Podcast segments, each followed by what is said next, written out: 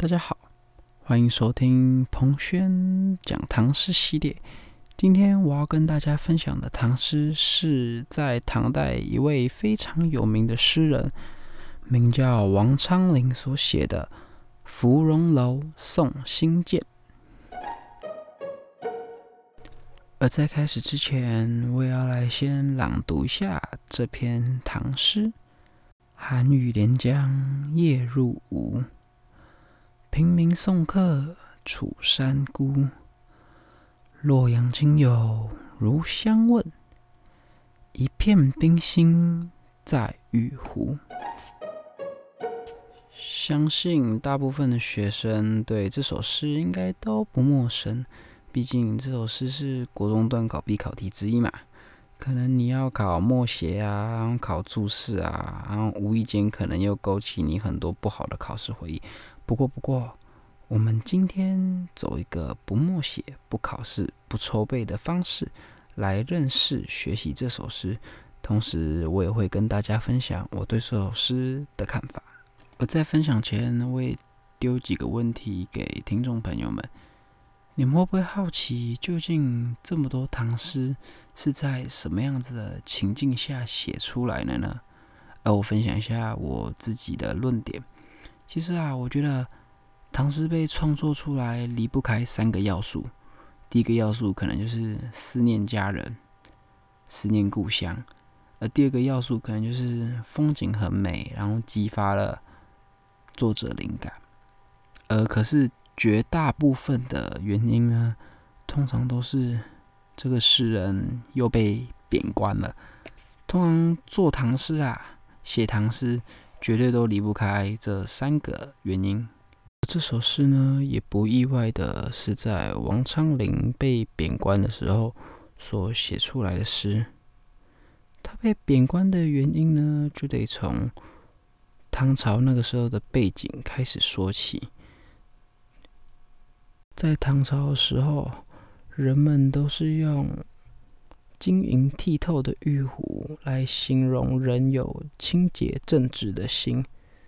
在唐朝开元年间，有位宰相名叫姚崇，他还推出了玉壶行动，就是为了要倡导当官之人需要有清洁正直的心。这个当时也对王昌龄有非常大的影响，以至于王昌龄看到很多官员。没有清洁正直，可能做一些贪污的事情的时候，王昌龄的正义感会非常强，会去指责那些贪官之人。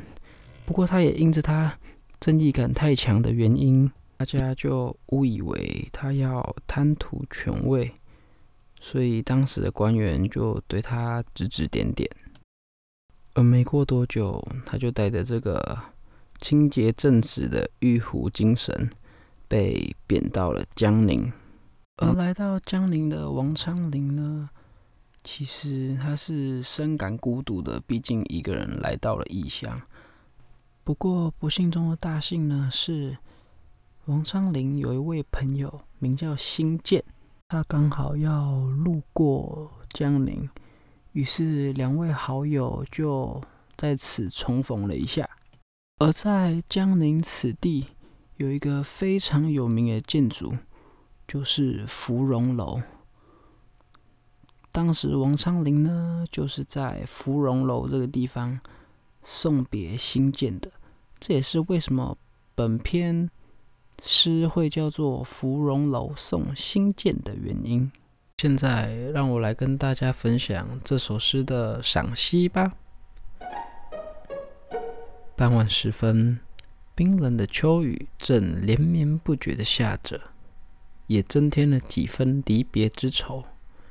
跟新建在芙蓉楼上举杯喝酒，诗人放眼望去，那上面白蒙蒙的雨雾和底下静静流畅的江水，宛如紧紧连在一起，可说是寒雨连江夜入吴。什么是寒雨入吴呢？那是因为江宁以前是吴国地方，而韩语下在以前吴国土地上，所以被称为韩语入吴。而王昌龄跟新建在芙蓉楼上相谈甚欢，一边喝酒一边聊天，不知不觉就天亮了，也到了新建要离开的时候。王昌龄的心情相当低落，还举起酒杯，伤心的说：“平明送客楚山孤。”这个“平明”呢，是指天亮的意思。楚山是因为这里也曾经是楚国的地盘，所以王昌龄就把这里叫做楚山。然后洛阳亲友如相问，一片冰心在玉壶的意思是指，当洛阳的亲朋好友问起我时，麻烦新建你一定要告诉他们，我王昌龄的心如冰心一样清洁。我把冰心放在玉壶里，就是表达自己的清洁正直。我绝对不会做贪官的行为，我绝对会保持清洁正直。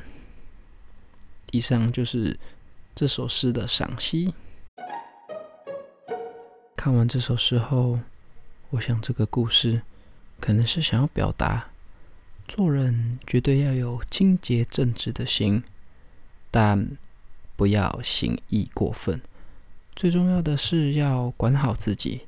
当自己下定决心不跟那些人同流合污的时候，才能更凸显自己那一份清洁正直的心。